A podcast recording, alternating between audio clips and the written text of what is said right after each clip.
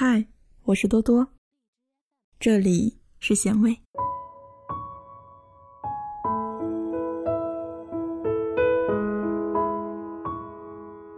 夜深人静的时候，有点想家。其实很多时候不太明白，想家是什么样的感受。就像我从来都不会知道。一个人究竟在什么情况下才会开始想家一样？在我们还很小的时候，那个时候我们连半步都离不开父母。吃的饭是妈妈花了很长时间做好的，衣服不知道要穿多少才能不冷不热。睡觉的时候要有个人在背后轻轻的拍着。半夜起来上厕所的时候，因为害怕，所以眯着眼睛，要把妈妈叫醒才放心。甚至在更小的时候，连走个路都舍不得放开妈妈的手。后来，就在我们渐渐长高，会走路，会跑步，会独自过马路。会扯着嗓子说爸爸妈妈唠叨人惹人烦的时候，一群长不大的孩子们恨不得快点长大成人，然后就可以飞着翅膀远离家了。就这样，想念也开始了。我一直认为自己因为出生在秋天，因为要比这个世界上很多人。都要多愁善感些，想的也多些。有时候会莫名其妙的想流眼泪，还有就是想家。昨天一下飞机后就开始想家了，这和我这次去云南散心的出发点好像有点不太对劲。不应该是更加豁然开朗，或者是更加愉悦些吗？想不通。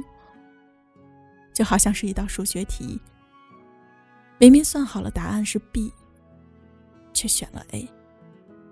全身上下被一种孤独无助感所吞噬，不知道算不算得上是对想家的一种表达。就像极了全世界就剩你一个人，有什么话想说，却也只能往肚子里咽一样。想家了，大概也就是想爸爸妈妈了吧。从很早以前开始，我就会想家。那个时候的爸爸妈妈总是很忙碌的样子，时常要外出或者是上哪个亲戚家拜访。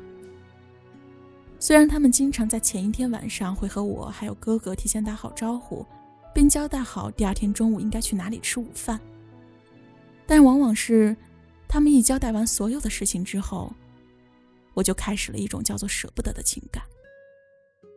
然后第二天一整天就会沉浸在期盼当中，直到站在很远的地方看到妈妈手上提着新买来的衣服或者是好吃的的时候，才安心下来，飞奔过去，给他们一个深深的拥抱。那个时候的爸爸妈妈，代表的，就是一个家。初中。